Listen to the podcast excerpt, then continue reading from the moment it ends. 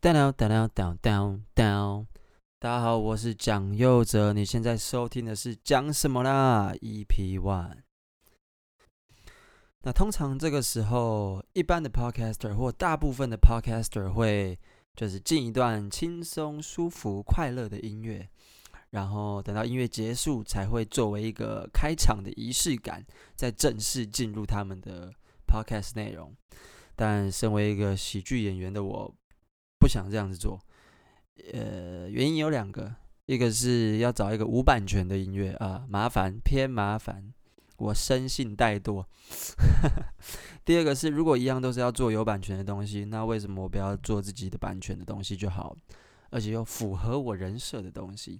所以我决定，我的每一集 Podcast 都要用一个我自己写的笑话，短短的或长长的，看我心情的笑话。来作为每一次节目内容的开头，那这些这些笑话可能会跟当天的节目内容相关，可能不会，也是完全看我心情。哈，我就是一个这么任性的人。好，那我今天准备的给各位的笑话是这个。大家知道现在疫情期间呢，嗯，大家都待在家嘛，那我也是。然后我自己一个人北漂到台北，所以我自己平常在外面是自己租屋这样住。那我是住在一个巷子里，所以平常我们晚上巷子都很安静、暗暗的。不过也还好，因为我自己本身是不怕鬼的人，我其实不怕什么怪力乱神的东西，所以我也从来没有这些困扰。一直到上礼拜，我人生第一次、第一次被鬼压床，就我第一次遇到鬼压床，我当时。不遇到不知道，一遇到才发现我超害怕，真的，我超怕那个鬼没有戴口罩。好，不管大家喜不喜欢，反正我喜欢。这就是我们今天开头的第一个笑话。那让我们正式进入今天的节目。down down down down down。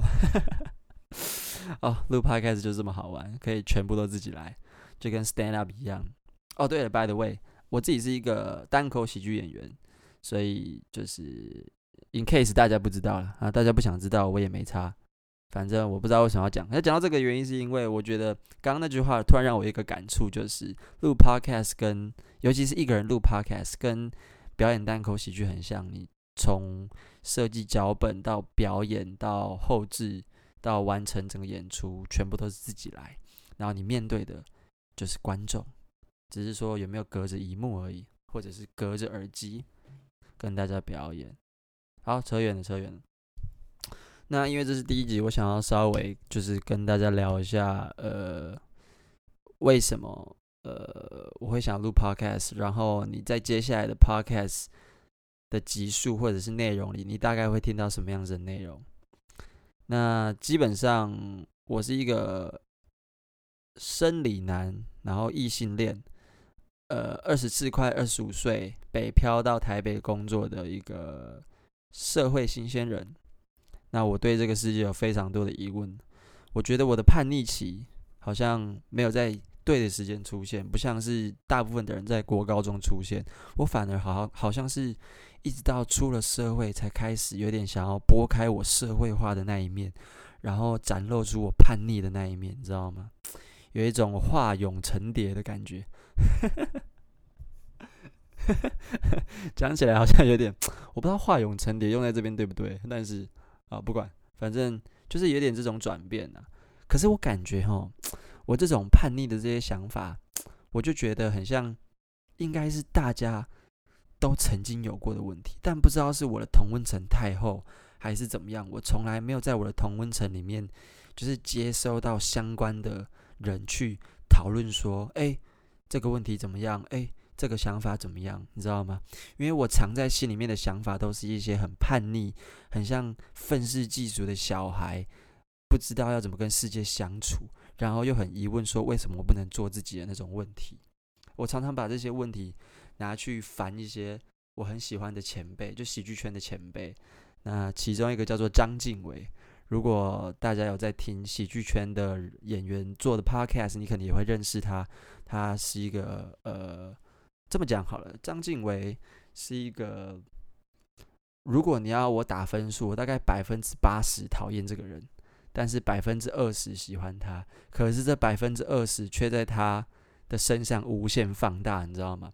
就是如果我理性的看待这个人，我可能会不太喜欢他，但就是因为他的那个百分之二十真的是 让我招架不住，你知道？讲一讲好像我快要出轨了，可是不是，没有，大家我还是再度强调，我是生理男、异性男哦，异性恋男哦，所以没有，我只是真的觉得他这个人的百分之二十吸引人的地方，会在让你跟他相处的过程中无限放大。所以就是我，就是因为这样，所以我很常把我一些很愤世嫉俗的小屁孩想法跟问题拿去问他，然后跟他进行一场呃一面倒的辩论。现在一回想才发现是这样。为什么说一面倒呢？就是我总以为我发现了一个，你知道吗？就是这个世界不公平的地方，怎么会是这样？但他都能用他那吃了三十六七八年的盐的。身体跟脑袋告诉我说不，你错了，讲到这，就是这样，就是这样。所以每次我把这些问题拿去烦他的时候，他总是能一面倒的呃说服我。但你知道吗？我这个人就是不会过的，这个人就是叛逆，我就不想要只有他那一种说法。就是虽然他的说法好像还蛮蛮大众的，就是蛮符合这个社会道德给我们的认知。就蛮政治正确，但是我就你知道，我就是不会滚，我就是心里面有一股就觉得说啊，难道这个世界只有我一个人这样想吗？我就不愿意相信，所以我才觉得好吧，既然我有心里面这些问题，又找不到同温层，那我就在 Pocket 上面记录并且分享，想看看这个世界有没有跟我一样正值二十四、二十五岁的呃情欲流动喷发的年轻人，跟我一样有这些愤世嫉俗的想法。或者是说，你曾经在跟我一样的年纪有这些想法，只是你也没有把它记录下来。然后，当你回过神来，你已经成了那一种不对于这些问题不屑一顾、不置一顾的大人。而你现在回过来头来听，发现，诶，对，我那时候好像也这样想，也也没关系。我我只是想要找到同好跟同温层。所以这个 podcast 的内容应该会是有点干话，又没那么干话；有一点愤世嫉俗，又没那么愤世嫉俗；有一点点好笑，再掺杂一点点喜剧圈，可能可以呼应得了，或者是加进来的一些小八卦或小趣事，来成就这个讲什么啦的 podcast 内容。那第一集，我想聊聊我自己。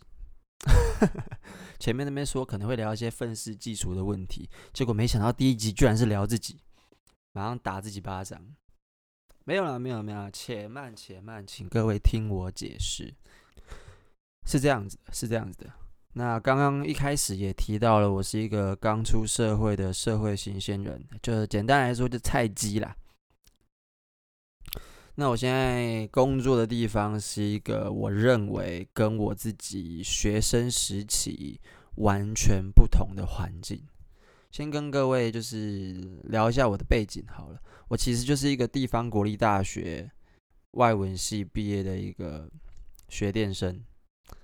那我现在工作的环境充满着高学历的精英，真的是精英，你知道吗？所以你知道，我常常就在我的工作环境里面无限的缩小自己，因为我就会深刻的体会到，我书读的不够多。真的，你知道，我书真的是读的不够多。当你的周遭的人都在谈论一些那种高大上的社会议题、全球议题、平等不平等的时候，你就会发现。Damn，你以前也过得太爽了吧？你从来没有想过这些社会关怀这种深层的东西。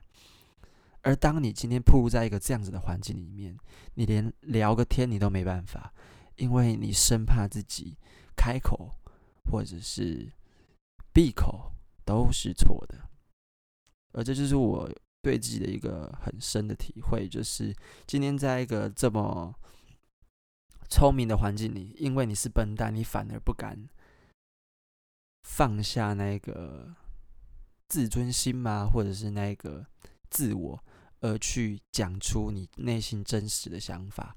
因为这个社会好像会给你一种啊，你怎么会问这种白痴问题的那种批判感，你知道吗？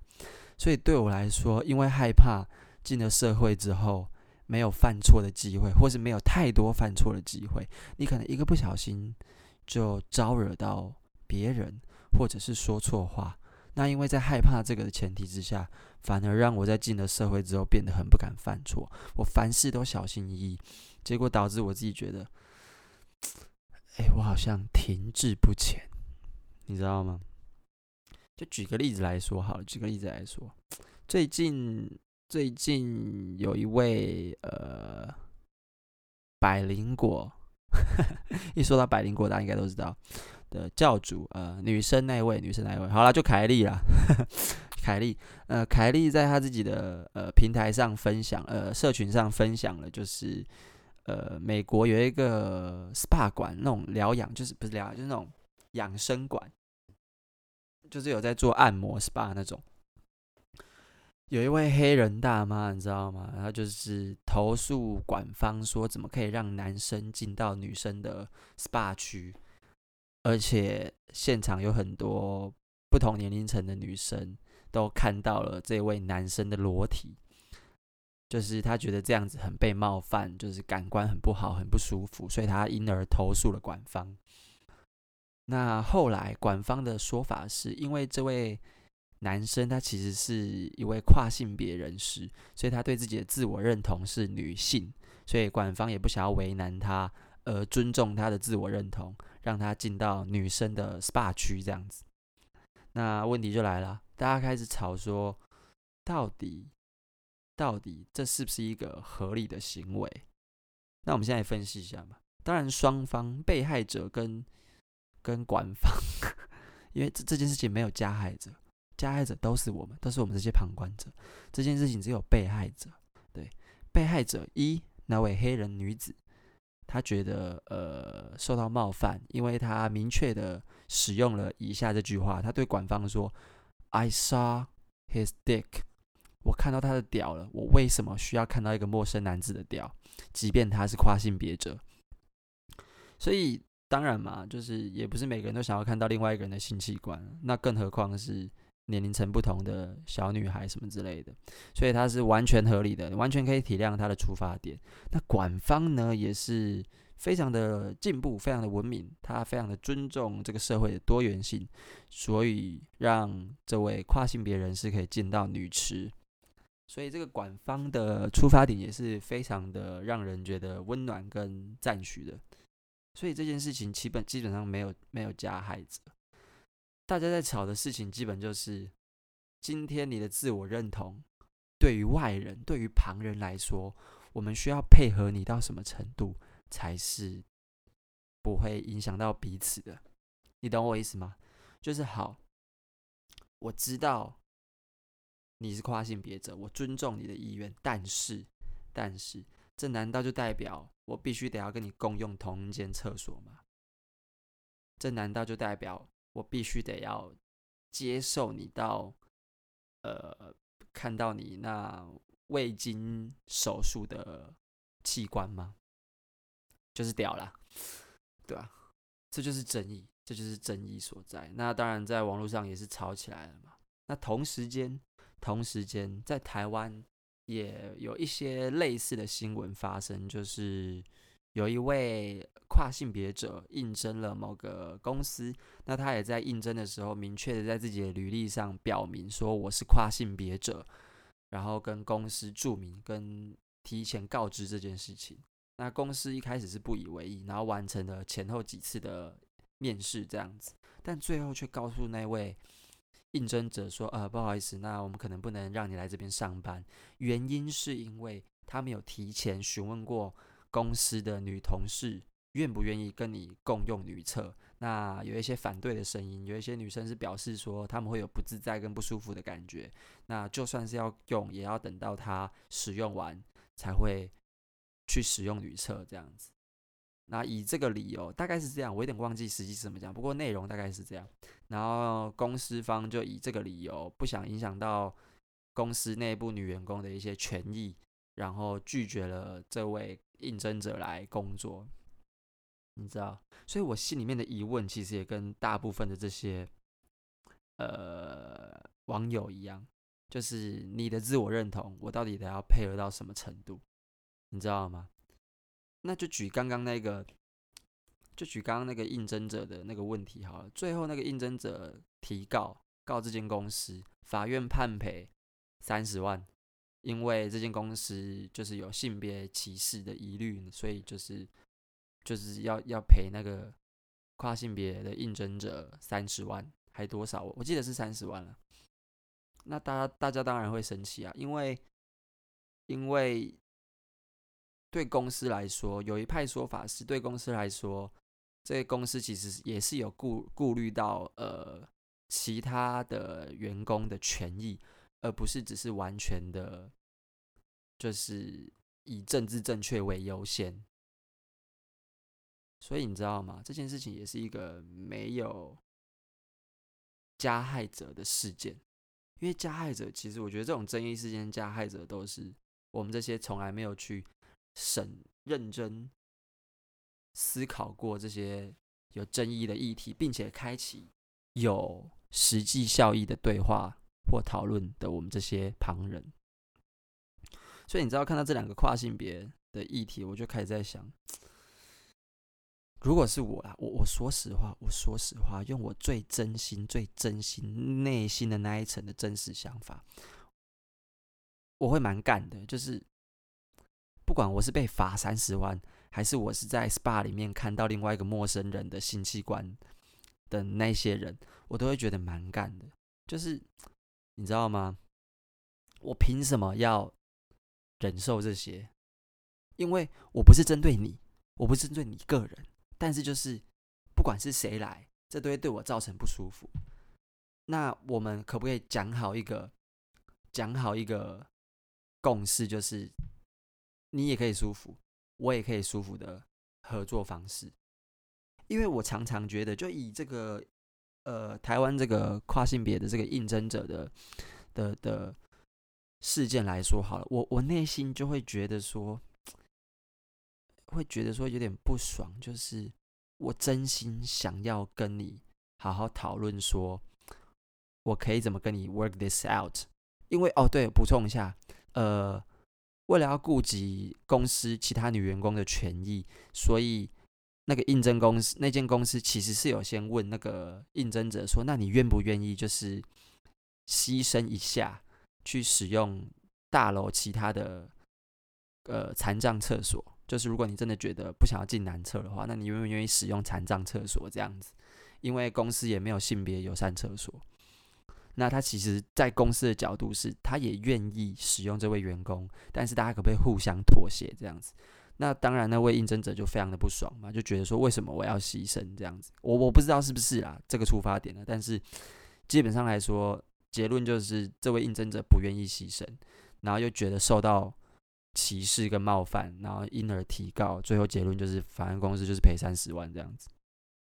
那我是公司，或者我是站在另一边的人。我当然会觉得，哎，不是啊，我我也真的想要跟你处理完事情，把你把事情好好坐下来谈，说那大家可以怎么样嘛？但那你为什么要这样？你为什么要先把我扣上一个性别歧视的帽子啊？我就没有啊，啊，奇怪呢。当然也会有人跟我一样这样想吧，一定会有吧。我们不是想要歧视你，也不是想要不尊重你的性别认同，但是但是你你干嘛把我讲得这么难听？啊，我就没有啊，不然你想怎么样嘛？因为我觉得这样子会让你知道吗？我我对于这种议题其实有一种很大的反感，就是怎么好像受害者先把自己放到一个道德的制高点，就就好像变成另一方永远都是错的，而且怎么讲都绕不开那个歧视或者是那个那种霸权的那一种框架里。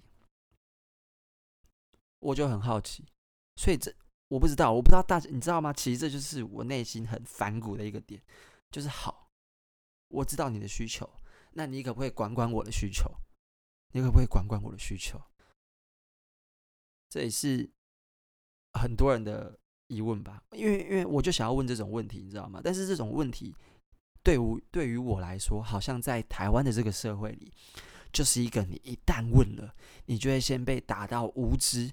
在这个框架之下，然后再被打到啊，你歧视的框架下，然后就在无知又歧视的状况下，大家就是先对你有一种有一种那种先入为主的批判，先入为主的批判，尤其你又是一个这么年轻的人，你不是一个饱读诗书的人设，你不是一个好像诶非常有智慧的外外表或人设，所以人家就是说你，人家就会想当然的觉得你一定是没读书。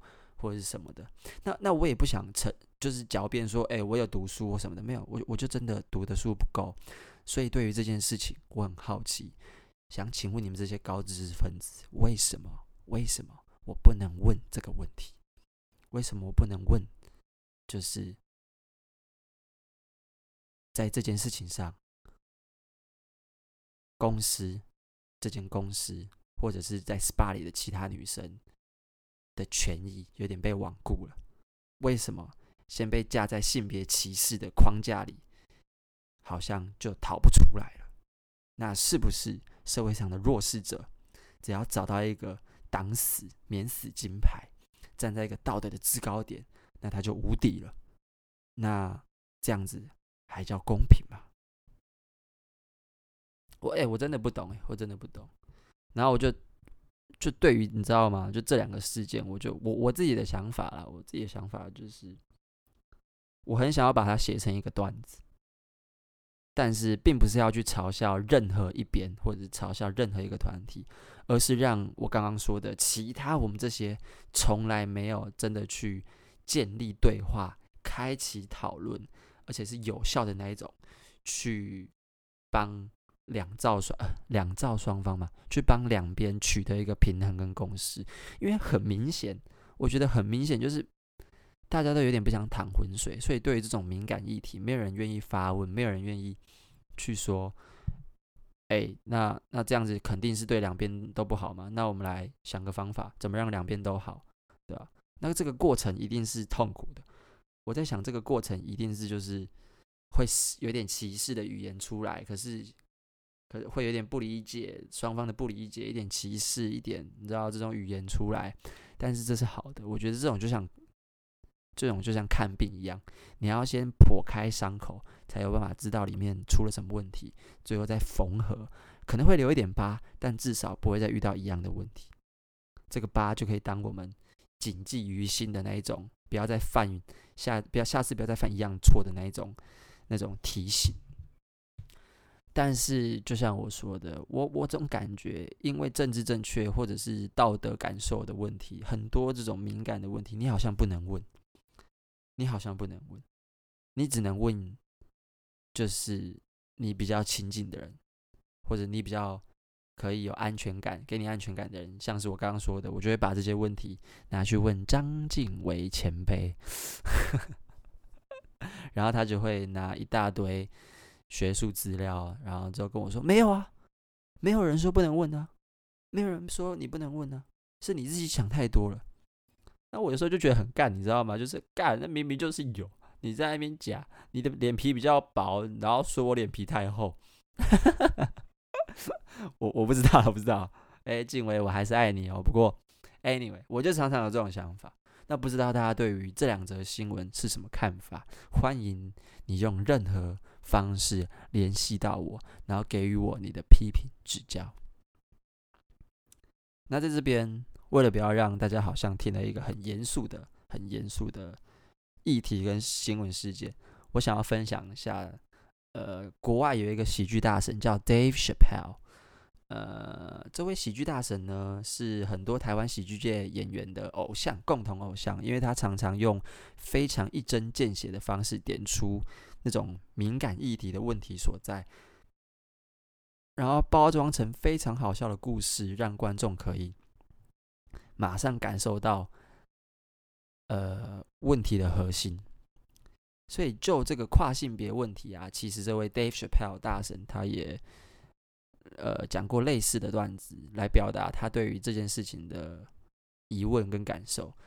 他说他有一次在一个上流社会里面，因为是英文，所以我尽量翻译啊。那他说他有这位 Dave Chappelle 有一次在上流社会办的一个 party 里面，就整个都是哦很高档，整个过整个 party 都很高档。然后他就在里面遇到了一些变装皇后，变装皇后。那这些变装皇后就自成一圈，在旁边聊天。那他也不以为意。然后突然，就其中一个变装皇后，就是就是晕倒了，晕倒了。那 s h a p e l l 就说，以他的经验来看，这位变装皇后很明显，很明显是药物使用过量，他 OD 了，overdose 了，好不好？overdose。然后他就变得很紧张，所以他立刻冲过去问其他的。那些姐妹们说：“呃，他需要帮忙吗？他需要帮忙吗？这老兄还好吗？”然后其他姐妹就觉得很被冒犯。他说：“嘿，注意一下你的用词，不是老兄，她是位女的，好吗？It is her, not him。”然后我们的 Chappelle 就非常的惊讶，他说：“哦，OK，I don't know that's what you're doing here. Um, anyway, her，她。”我这边有翻译成中文好了，知道好，我我不知道原来这里是这么回事。OK OK，好，她女生的她，他怎么了？还好吗？需不需要帮忙？因为他看起来状况不太好，而且他屌已经露一半在外面了，整个画面不是很好看。我可不想要在一个呃有变性人、药物使用过量而且晕倒的派对里，一定会有警察来问，我要回答非常多问题，很麻烦的，可以请你处理一下吗？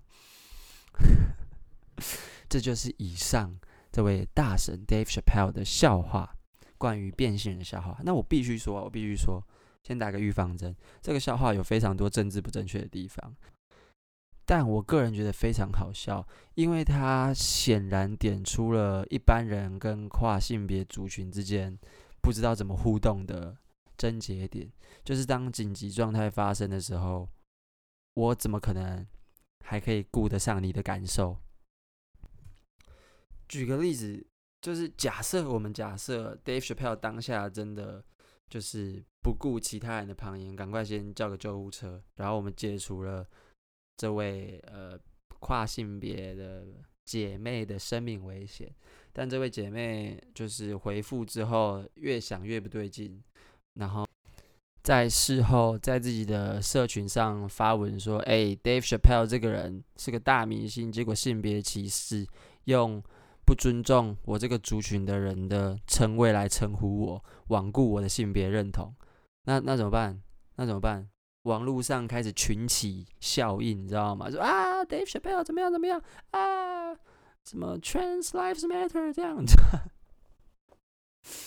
我不知道，我不知道。以上都纯属幻想，纯属幻想。我没有 disrespect 任何族群，但是就是纯属幻想。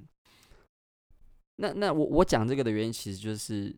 因为这就等于，这就就就跟这个印台湾这个新闻事件很像，其实就是呃两个不同的族群在试图互相尊重的情况下发生了一些误会，然后造成了一些伤害。但其实这些伤害，如果大家能够理性的在一定程度下接受对方的不了解的情况下进行对话的话，都是可以避免造成的。他就真的很可惜啊，但是感觉现在这个世道哈，就是这个政治正确感有点太强了，强到很多政治正确其实都可以透过对话来弭弭平消除的，政治正确的问题都可以透过对话来弭平消除的，反而却因为害怕而没有建立这种对话，非常可惜。不知道大家怎么想？那这就是今天的 podcast 内容。下一集讲什么啦？我可能会聊一些比较轻松的。那 please stay tuned and subscribe my channel。下一次见，拜拜。噔噔噔噔噔噔。